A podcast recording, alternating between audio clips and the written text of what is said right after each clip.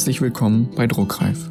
Mein Name ist Edgar Leitner und ich spreche mit Autoren und Autorinnen. Dabei möchte ich herausfinden, wie sie zum Schreiben gekommen sind, wie sie arbeiten und woher sie neue Inspirationen bekommen.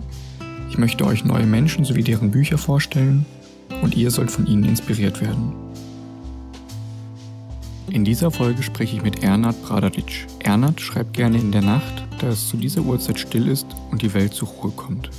Er erinnerte mich wieder daran, dass jeder geschriebene Text in gewisser Weise autobiografisch ist und erklärte mir, dass er seine Texte schreiben muss. Autoren und Autorinnen haben einen Drang, ihre Geschichte aufzuschreiben. Ihr seid bei Druckreif, heute mit Ernad Bradaric.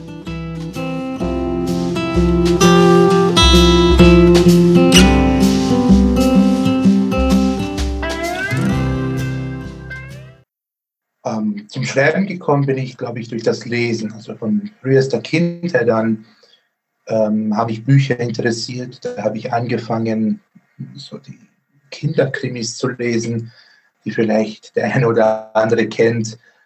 Ähm, und ich bin auch relativ früh, mit elf und zwölf, bin ich dann auch schon zu Dingen wie Goethe gekommen tatsächlich. Ja, ich war dann eine Zeit lang auch ein bisschen Außenseiter, wenn man dann Faust mit 12 oder 13 liest, ist vielleicht eher ungewöhnlich. Und dadurch, dass ich viel Zeit mit dem Lesen verbracht habe, bin ich darauf gekommen, vielleicht kann man das ja auch ein bisschen kopieren, etwas selber machen. Dann habe ich die ersten Gedichte gemacht, Gedichte geschrieben, die heute natürlich furchtbar sind, wie alle anderen ersten Texte von anderen Menschen, die schreiben. Aber ich bin dran geblieben und habe dann vielleicht eine Kurzgeschichte online gestellt, ein paar Gedichte auf so Schreibplattformen, die ich heute gar nicht mehr benutze. Und genau, dort kommt man vielleicht zu dem, zu dem, zum ein oder anderen Schreibwettbewerb oder mitgemacht hat. Beim ersten Mal ist vielleicht nichts rausgekommen, aber dann wird vielleicht doch das ein oder andere aufgenommen, publik gestellt, in eine Anthologie gestellt. Und so entwickelt sich das eben, hat es sich zumindest bei mir immer weiterentwickelt. Genau, so lief das dann ab. Und was ist für dich am schwersten, der erste oder der letzte Satz? ja, ich habe immer so eine Grundidee. Wenn ich was schreibe, ob es jetzt ein Buchprojekt ist oder ein kürzerer Text, es gibt immer diese Grundidee. Und für eine Grundidee brauche ich grundsätzlich immer eine Anfangsszene, aus der sich dann alles andere entwickelt. Das heißt, ich komme zu meinem Schluss eigentlich während dem Schreiben. Von daher finde ich den ersten Satz immer doch ähm, einfacher, obwohl eben die Angst vom leeren Blatt ist, dass man da irgendwie was hinmachen muss, irgendwie. Aber das kann ich dann, wenn die richtige Inspiration da ist, ist das ziemlich einfach. Schlimmer ist dann der, das Ende, der Schluss, der Schlusssatz, wenn man nie so richtig weiß, okay, es ist etwa wie beim Malen bei einem Gemälde, man weiß nie, okay, wann ist der letzte, Pinsel, äh, der letzte Pinselstrich gesetzt. Da tue ich mir doch eher schwerer, ja. Ja, da würde mich mal interessieren, wie kommst du auf neue Ideen und wie gehst du dann weiter? Also kannst du mir mal so auf den ganzen Weg mitnehmen von neuer Idee bis zum fertigen Gedicht, fertigen Kurzgeschichte. Machst du dir eine grobe Gliederung oder hast du schon alles im Detail? Erzähl mir mal da ein bisschen zu. Also ich gehe da relativ frei mit meinen Gedanken um tatsächlich. Es gibt eine Grundidee und die kommt zwar gebeten, aber ähm, unerwartet. Also es ist, die kann überall herkommen. Man kann immer, also entweder gibt es eine Inspiration, äh, wenn irgendwas vorgegeben ist, schon aus irgendeinem Grund, dann hat man schon ein bisschen das Grundgerüst an sich. Aber ich, ich habe immer irgendwie eine Szene im Kopf, eine, eine, ein, ein Momentum, das mich dann insofern inspiriert, dass ich mir denke, wie kann es weitergehen und was ist die Vorgeschichte davon. Und dann, in, dann, dann spielt sich in meinem Kopf eben ab, wie dann diese ganze, dieses ganze Umfeld davon aussieht, wie sich das Ganze entwickelt, wie das Ganze aussieht. Atmosphären sind mir immer ganz wichtig. Das ist so ein Wort, das ich sehr oft benutze. Atmosphären und Stimmungen. Das ist wichtig für Gedichte, aber auch für andere Texte, auch für Bücher, finde ich. Und wenn es was rein Fiktives ist, dann kann man da natürlich sehr viel Freiraum haben. Oft ist, ist es natürlich, also es gibt ja diesen Spruch, dass jeder Text, jeder, jedes Buch auch ein bisschen auto, äh, autobiografisch sein muss, weil es ja doch von den eigenen Erfahrungen her kommt, weil von irgendwo kommt ja die Idee des Schreibens. Das heißt, das fließt ja, auch immer zumindest ein bisschen mit, genau. der Schreibprozess, der kommt dann am Ende und dann wird meistens auch nicht durchgeschrieben. Also dann gibt es Pausen, sehr oft Pausen, äh, wenn mir da nichts mehr einfällt, beziehungsweise wo ich mir denke, ähm, später wird etwas Besseres sein. Vorplanen tue ich normalerweise eigentlich nicht. Wobei ich jetzt an einem Projekt arbeite, was noch total informell ist. Ich habe diesen Sommer bin mit dem Zug durch die Schweiz gefahren und da ist mir dann aufgefallen, ja, vielleicht könnte man so einen in romanähnlichen Reisebericht machen, der darauf basiert, aber nicht das direkt abbildet, weil so spannend war die Reise jetzt auch nicht. Da kann er natürlich ein bisschen was Fiktives dazu machen. Und da hat man natürlich gleich das Grundgerüst, weil man ja quasi selber diese Geschichte ist, mehr oder weniger. Und dann fällt das natürlich leichter. Alles andere ist doch, ähm, wenn man dann alles von Grundgerüst aufbaut, dann bin ich doch eher der, der anfängt zu schreiben und es dann in den Fingern irgendwann mal rauskommt, rausfließt, die Ideen sich weiterentwickeln. Und ein Freund des, hm, des, des detaillierten Strukturierens bin ich nicht, auch nicht. Wenn wir dein, dein, deine Reisegeschichte nehmen, würdest du am Anfang alles recherchieren, dass du komplett weißt, welche Orte da vorkommen, was in den Orten ist, oder würdest du Recherche wirklich im Prozess machen?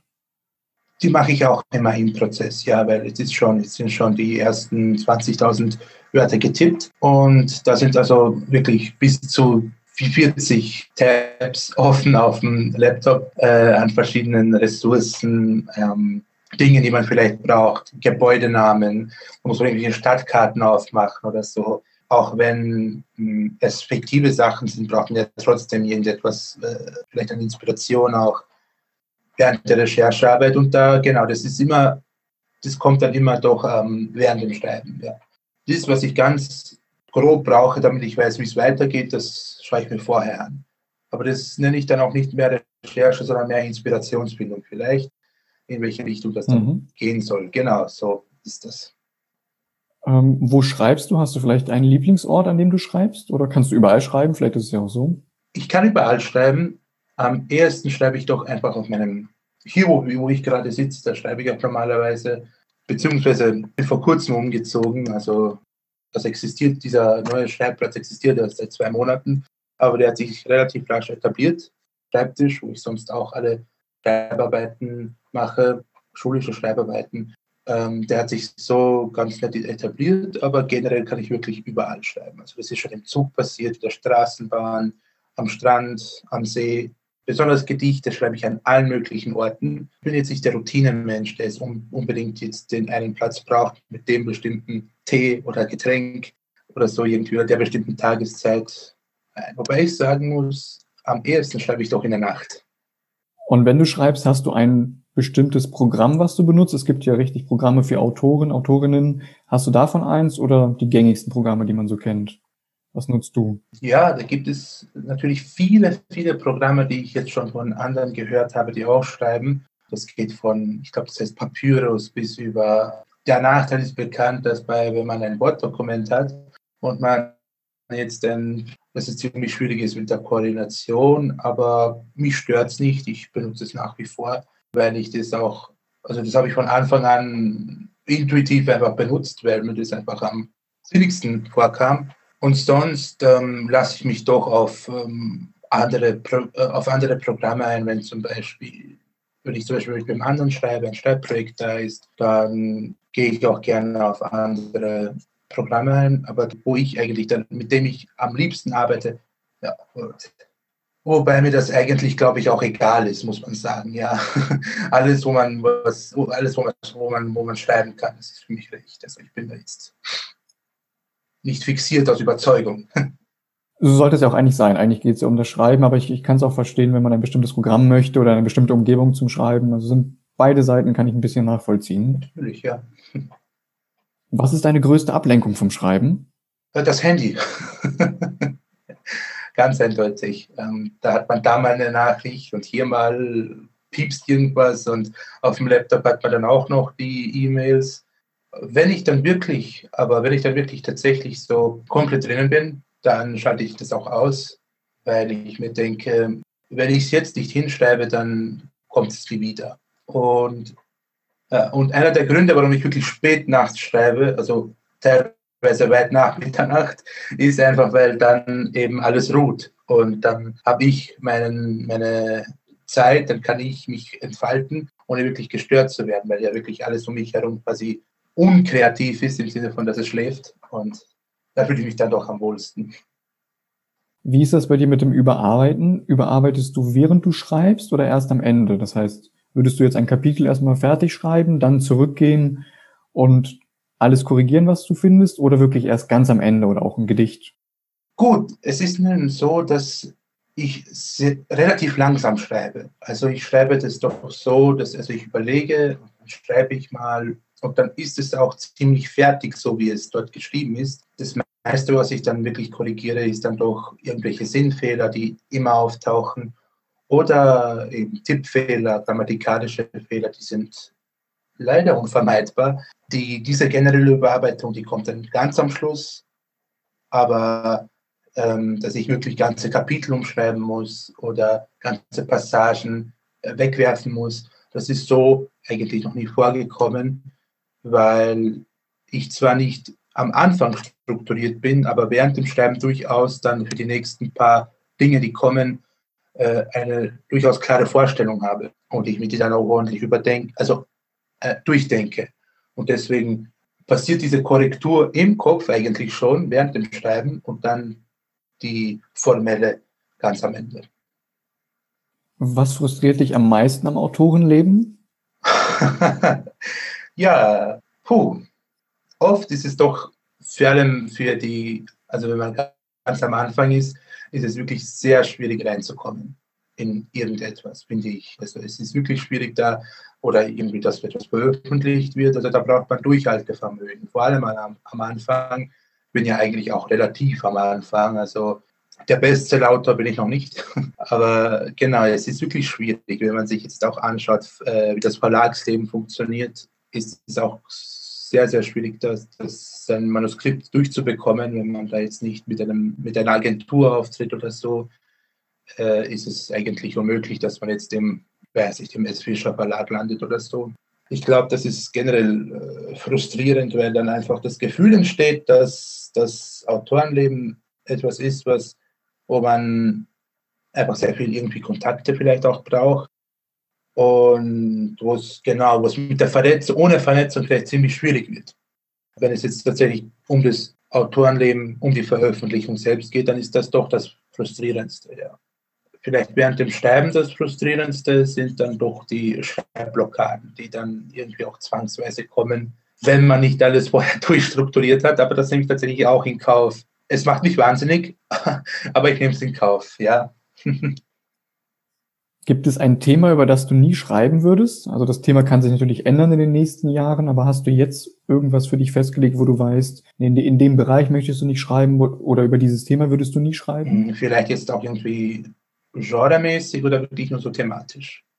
Das geht auch, ja. Irgendein Bereich, der dir wirklich, wo du sagst, ist erstmal nicht deins. Ich war nie der Fan von so ganz kitschigen Liebesromanen und ganz typischen Krimis, die also die es jetzt schon zum, also in derselben Form eigentlich mit leichter Varietät zum 17.000. Mal äh, veröffentlicht wird. Also das würde ich nie machen, glaube ich. Dafür ist mir irgendwie Zeit zu kostbar für andere Dinge, die man machen könnte. Thematisch glaube ich nicht, dass ich mich dazu berufen fühle, gesellschaftspolitische, doch Gesellschaft, aber irgendwie in die Politik reinzukommen, klare Angriffe gegenüber irgendwelchen Personen zu machen oder so da möchte ich mich doch relativ davon distanzieren, weil es für mich doch eher um die gesellschaftlichen Sachen schon durchaus geht, um, um politische Dinge, aber nicht in dem Sinne, dass ich jetzt irgendwie angreife, dass ich eine politische Stellung beziehe. Das möchte ich doch vermeiden in einem Buch. Was mir auch nicht liegt und was ich wahrscheinlich eher nicht so schreiben werde in, meiner, in meinem Leben, von dem Standpunkt aus wie jetzt, ähm, sind Fantasy-Romane tatsächlich, weil ich die einfach nicht gelesen habe als, als, als früher und jetzt auch nicht. Und mich nie dazu äh, überwunden habe, die auch zu lesen. Es ist keine Ablehnung, aber es ist einfach so, dass sie mich nie besonders interessiert haben. So einen Fantasy-Roman von mir wird man wahrscheinlich eher nicht so in den kommenden Jahren finden können. Und dann gehen wir zurück zu deinen Büchern oder zu deinen Gedichten. Lässt du die Bücher oder generell Texte während des Schreibens von anderen lesen oder gibst du sie wirklich erst raus, wenn du komplett fertig bist und wirklich das Buch am Ende ist, dann würdest du es mit anderen teilen? Oder hast du Leute, mit denen du darüber sprichst? Dann ist es fast schon ähm, wirklich ganz privat, wenn es im Schreibprozess ist. Ich mag es auch nicht, unveröffentlichte Dinge herzuzeigen. Also ich, also ich habe keine Beta-Leser oder so. Es ist mir irgendwie ja, nicht peinlich, aber auch unangenehm, wenn man es der Familie zeigt oder irgendwie Familienangehörigen. Ich mag das einfach gar nicht. Wenn es geschrieben ist, dann verschweige ich es quasi, bis es dann irgendwo, bis man es irgendwo dann lesen kann. Kurze Anekdote. Meine eigenen Eltern zum Beispiel haben erst von meinem veröffentlichten Buch gehört, als es tatsächlich veröffentlicht war. also da bin ich dann einfach reingekommen und übrigens, ähm, genau, da ist ein Buch von mir erschienen. Und so ist es auch mit an, also als die ersten Gedichte rauskamen. Das habe ich total verschwiegen. Ich weiß nicht warum, aber ich bin generell eher eine Person, die jetzt nicht unbedingt alle Details von mir erzählt. Und das spiegelt sich dann auch in einer gewissen Reserviertheit wieder äh, mit anderen Menschen. Aber dann wiederum, wenn es tatsächlich da ist, wenn es tatsächlich irgendwo lesbar ist, dann rede ich doch sehr gern darüber. Hm, schön. Und bis es soweit ist, äh, zweifelst du an deiner Arbeit? Ja, das kann man ganz kurz beantworten mit einem Ja und dann wäre die Frage auch schon beantwortet. Aber um tiefer zu greifen, Zweifel ist tatsächlich ein ganz großer Teil des Schreibens für mich, weil vor allem am Anfang kam dann die Zweifel, ist das überhaupt für irgendwen irgendwie relevant? Ich muss sagen, dass, und vielleicht ist es auch einer der Gründe, warum man das eher nicht so, ähm, dass ich es eher nicht sehr schnell zum Lesen gebe weil der Zweifel da ist. Ähm, inwiefern ist das quasi Daseins, also wo ist die Daseinsberechtigung für mein Werk, für mein Schreiben? Und mittlerweile ist es doch, habe ich das, also das hat mich ziemlich überwältigt mit bei, bei meinen ersten Texten und auch noch bei meinem Buch. Aber mittlerweile ist es doch entspannter geworden. Also ich denke mir, ich habe diese Idee und selbst wenn es für keinen anderen irgendwie interessiert, interessant ist, ja, dann habe ich es trotzdem geschrieben und zumindest ist es da, wenn auch dann halt quasi in der sprichwörtlichen Schublade. Aber selbst dann kommen dann die Zweifel, inwiefern, wo macht das Schreiben Sinn? Dann sind es solche Sinnesfragen. Warum schreibe ich? Warum tut man das? Aber eine simple Antwort darauf ist, dass der, der, der Mensch, der schreibt, der macht das ja nicht ähm, aus einem Grund heraus, sondern weil er es einfach muss. Ja? Das kann ich auch so erklären. Ich muss es hinschreiben. Da gibt es einen Drang, der, der nicht zu erklären ist und der mich dann dazu treibt. Ja, also rationale Gründe zum Schreiben habe ich bis jetzt doch nicht gefunden, weil ja auch bislang ja die finanzielle Sicht auch nicht unbedingt äh, überzeugend ist. und wenn du dem Drang danach gibst und dein Buch schreibst, woher weißt du, dass du fertig bist? Oder dein, dein, dein Gedicht auch? Also bezieht das bitte nicht nur aufs Buch. Bei Gedichten ist es tatsächlich so, und auch bei Kurztexten. Ich habe auch übrigens kleinere Theaterstücke geschrieben, die dann entweder online oder in einer Anthologie zu sehen waren, zu lesen sind. Ich lese die einmal, also ich schreibe die hin, hm, bei Gedichten meistens in einem, also in einem, in einem Rutsch, wie ich gerne sage. Dann lese ich drüber, mache meine Korrekturen und dann bin ich so ziemlich sicher, dass das fertig ist. Bei langwierigeren Texten ähm, bei zusammenhängenden Texten und Ansammlungen, Kurzgeschichten und Gedichten ist es dann doch anders.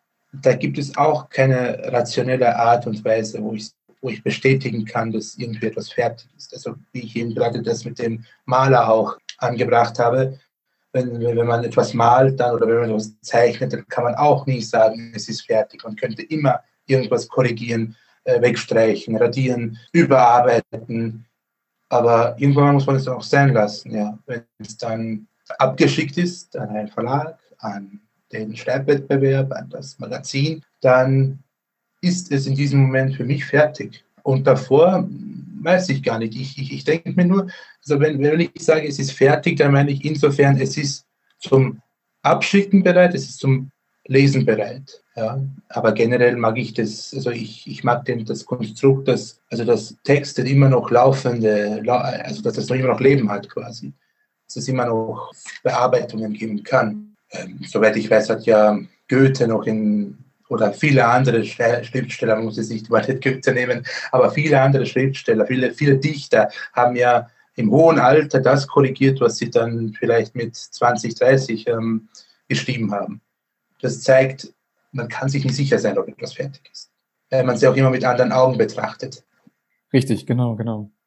Und du hast ja selbst auch gesagt, du guckst dir deine alten Texte ja auch an und ja, da sind die Augen auch ganz anders. Genau, man hat ja ganz genau. einen ganz anderen Dann kommt Blick auch die darauf. Erfahrung und so. Also Gab es eine Bewertung, ganz egal ob positiv oder negativ, die dich berührt hat oder die dir im Gedächtnis geblieben ist? Und das kann was Schriftliches gewesen sein oder jemand, der dir ähm, etwas Schönes gesagt hat zu dem Buch vielleicht oder zu den, zu den Gedichten. Hast du da was? ich nehme jede Kritik, positiv und negativ, sehr ernst. Dadurch, dass ich eben doch immer noch, also ich, ich, ich trete jetzt nicht sehr viel Kontakt mit denen, die unbedingt das gelesen haben. Aber wenn es dann mal was gibt, was ähm, auch wirklich ernst gemeint ist, was ausformuliert ist als eine ernst gemeinte oder als eine, ja doch, als eine ernst gemeinte Kritik, als eine ernst gemeinte Anmerkung, dann ähm, nehme ich das mit. Das nehme ich mit. Und es nimmt mich auch manchmal mit. Aber es ist nicht so, dass ich jetzt, es ist jetzt nicht so, dass ich jetzt irgendwie ähm, himmelhoch jauchzend oder irgendwie ähm, weinend am Boden liege, nur weil irgendjemand irgendetwas zu irgendwas gesagt hat, was ich irgendwann mal geschrieben habe. So ist es nicht, nein. Und während du deine eigenen Texte schreibst, liest du da auch andere Gedichte oder versuchst du dann extra was ganz anderes zu lesen, um nichts abzugucken, bewusst oder unbewusst? Also wenn ich im Schreibprozess bin, dann ist es wirklich sehr, also dann lese ich einfach nicht. Es, ist, es hat sich so etabliert, ähm, ich kann dann einfach nicht lesen. Das ist, glaube ich, ungefähr ähnlich, wie wenn Dirigenten oder Komponisten dann bei ihrer Arbeit sind und dann einfach nichts anderes mehr hören können oder wollen. Ja, wenn man jetzt im, in, der, in der Oper war und äh, die Orchesterprobe war von sechs Stunden, dann kann ich mir vorstellen, dass man zu Hause keinen Wagen oder Mozart mehr hören möchte. Äh, und so ähnlich ist es bei mir auch. Ähm, ich lese dann einfach nicht. Ich mache dann andere Dinge. Ich widme mich anderen Dingen außerhalb des Schreibprozesses. Was ich aber mache, ist, dass ich parallel verschiedene Dinge schreibe oder verschiedene Dinge weitermache. Und wenn man gerade nicht liest, kann man ja editieren, überarbeiten, Dinge, die noch nicht überarbeitet sind und so weiter. Ja, absolut. Ähm, was glaubst du, ist der häufigste Fehler, den neue Autoren, Autorinnen machen? Hast du vielleicht etwas, was du gerne am Anfang gewusst hättest? Also das, vielleicht, dass ich tatsächlich nicht so gut bin, wie ich damals gedacht habe, vielleicht. Ja, ich glaube, neue Autoren, die was auch gut ist, sie sind überzeugt von sich, aber man muss auch wissen, dass das alles noch nicht ähm, bereit ist für ein Publikum, dass man, dass man sich ja, also man muss ja sich alles anlernen. Es wird wahrscheinlich auch Wunderkinder geben, aber man muss wissen, dass das, dass das Schreiben ein laufender Prozess ist, der zwar kein richtig und kein falsch hat, aber doch ähm, oft Texte anders wirken, als man vielleicht gedacht hat. Hm, dass neue Autoren falsch machen oder nicht richtig machen am Anfang ist ziemlich schwer zu sagen, so Anfängerfehler. Oder auch gerne Tipps. Hast du vielleicht Tipps, die du anderen Leuten mitgeben kannst, egal zu welchem Bereich, zu Produktivität ähm, oder wie man am Anfang am besten rangeht, ganz egal was, irgendwas, was du den Leuten mitgeben möchtest? Ja, durchhalten, auf jeden Fall. Durchhalten ist etwas ganz Wichtiges. Das Schreiben ist also kein 100-Meter-Lauf, sondern doch ein Marathon, fortwährend, sehr langwieriger Triple-Marathon manchmal. Und wenn man dann da aufgibt, dann ähm, ist es schade. Vielleicht, wenn man ganz am Anfang sagt, das ist doch nichts für mich, dann ist es auch gut. Aber wenn man sagt, doch, ich, ich, ich habe diesen, diesen, diesen Drang, den ich vorher beschrieben habe zum Schreiben, dann muss man auch dranbleiben, dann soll man das auch machen. Und wenn da die millionste Ab Absage von irgendeinem von, von irgendwem kommt, von einem Verlag, kriegt man wirklich so Dutzende Absagen, je nachdem, wie viel man Anfragen geschickt hat und Manuskripte. Und da muss man einfach durchhalten. Und wenn man beim hundertsten Wettbewerb immer noch nichts herausbekommen hat, ähm, irgendwann einmal wird es, ja. Vielleicht ist man tatsächlich einfach für die, vielleicht ist das tatsächlich auch momentan einfach nicht gut genug für die meisten. Aber doch glaube ich, dass man doch der festen Überzeugung sein muss, dass es einfach weitergehen muss. Mhm. Stimme ich dir absolut zu. Wir kommen jetzt schon langsam zum Ende. Ähm, möchtest du mir noch was über dein letztes erschienenes Werk erzählen oder generell über deine Bücher, deine ja, also Gedichte? Opus Magnum quasi ist doch mein Buch Ohnmächte beim Breeders Verlag erschienen, einem jungen Verlag aus Deutschland. 2019 erschienen im Sommer. Ein, also der ganze Titel ist Ohnmächte, Lyrik und Prosa. Lyrik und Prosa. Und äh, es ist eben, wie gesagt, also da kommt Lyrik und Prosa drin. Und es ist ein Gedicht, ein, ein, ein Sammelsurium an Gedichten, die ich geschrieben habe, thematisch eben über diese Atmosphären, die ich gemeint habe, auch. Und eine Ansammlung an Atmosphären, die vielleicht gerade auch ein bisschen gut an unsere Zeit, die unverhofft gekommen ist, also 2020 hätte man das ganz gut lesen können, weil einfach sehr viel ähm, Drückendes da auch vorkommt. Kann man sich sicher selber auch schlau machen, wenn man möchte. Das letzte groß, also größere Ding, was erschienen ist, ist im Doom Verlag. Das ist ein Nieder äh, Doom Magazin. Das ist ein Magazin in Niederösterreich. Und Doom, das ist die Abkürzung für das ultimative Magazin. Also sehr, ja, sehr selbstüberzeugt auf jeden Fall. Und da konnte ich, also da wurde eines meiner Texte publiziert und da, da, da rede ich über, eigentlich über meine Wurzeln tatsächlich. Ja, also meine Eltern, die kommen aus Bosnien und der ist in den 90ern geprägt worden vom Krieg. Und meine Großeltern, die haben den zum Beispiel auch mitbekommen in einem nordbosnischen Dorf und von dem ich auch sehr viel mitbekommen habe in der Kindheit an Geschichten, die ich auch selber kenne, den Ort. Und ich habe da eine, also ich habe da die Geschichte davon dargestellt. Es ist nämlich eine Geschichte von Flucht, weil das, also die Bewohner dieses Dorfes, die waren eigentlich seit dem Beginn, also die sind tatsächlich in dieses Dorf, also sie sind dorthin gekommen, weil sie von woanders her schon geflüchtet waren im 19. Jahrhundert. Von da an konstant eigentlich dieses Dorf von flüchtenden Menschen besiedelt worden war. Das habe ich interessiert und das habe ich dann veröffentlicht. Also das habe ich dann geschrieben und das wurde dann angenommen. Genau, das sind die, glaube ich, die zwei großen Dinge, die, also zwei für mich die zwei wichtigsten Dinge, die erschienen sind von mir.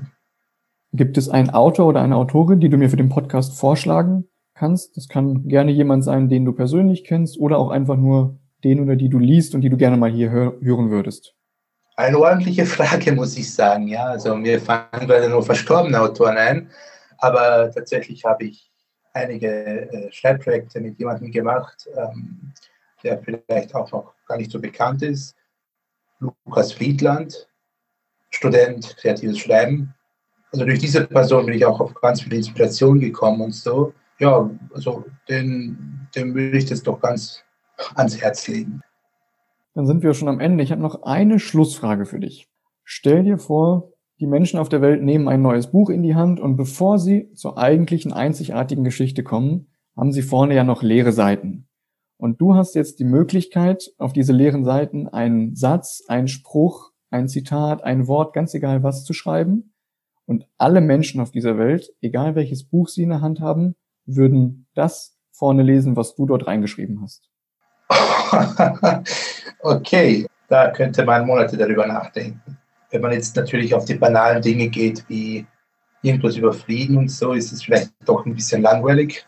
Aber so aus, aus dieser Sicht doch vielleicht kommt kommt alle zueinander mit dieser Geschichte. Das wäre vielleicht ein schöner, eine schöne Einleitung.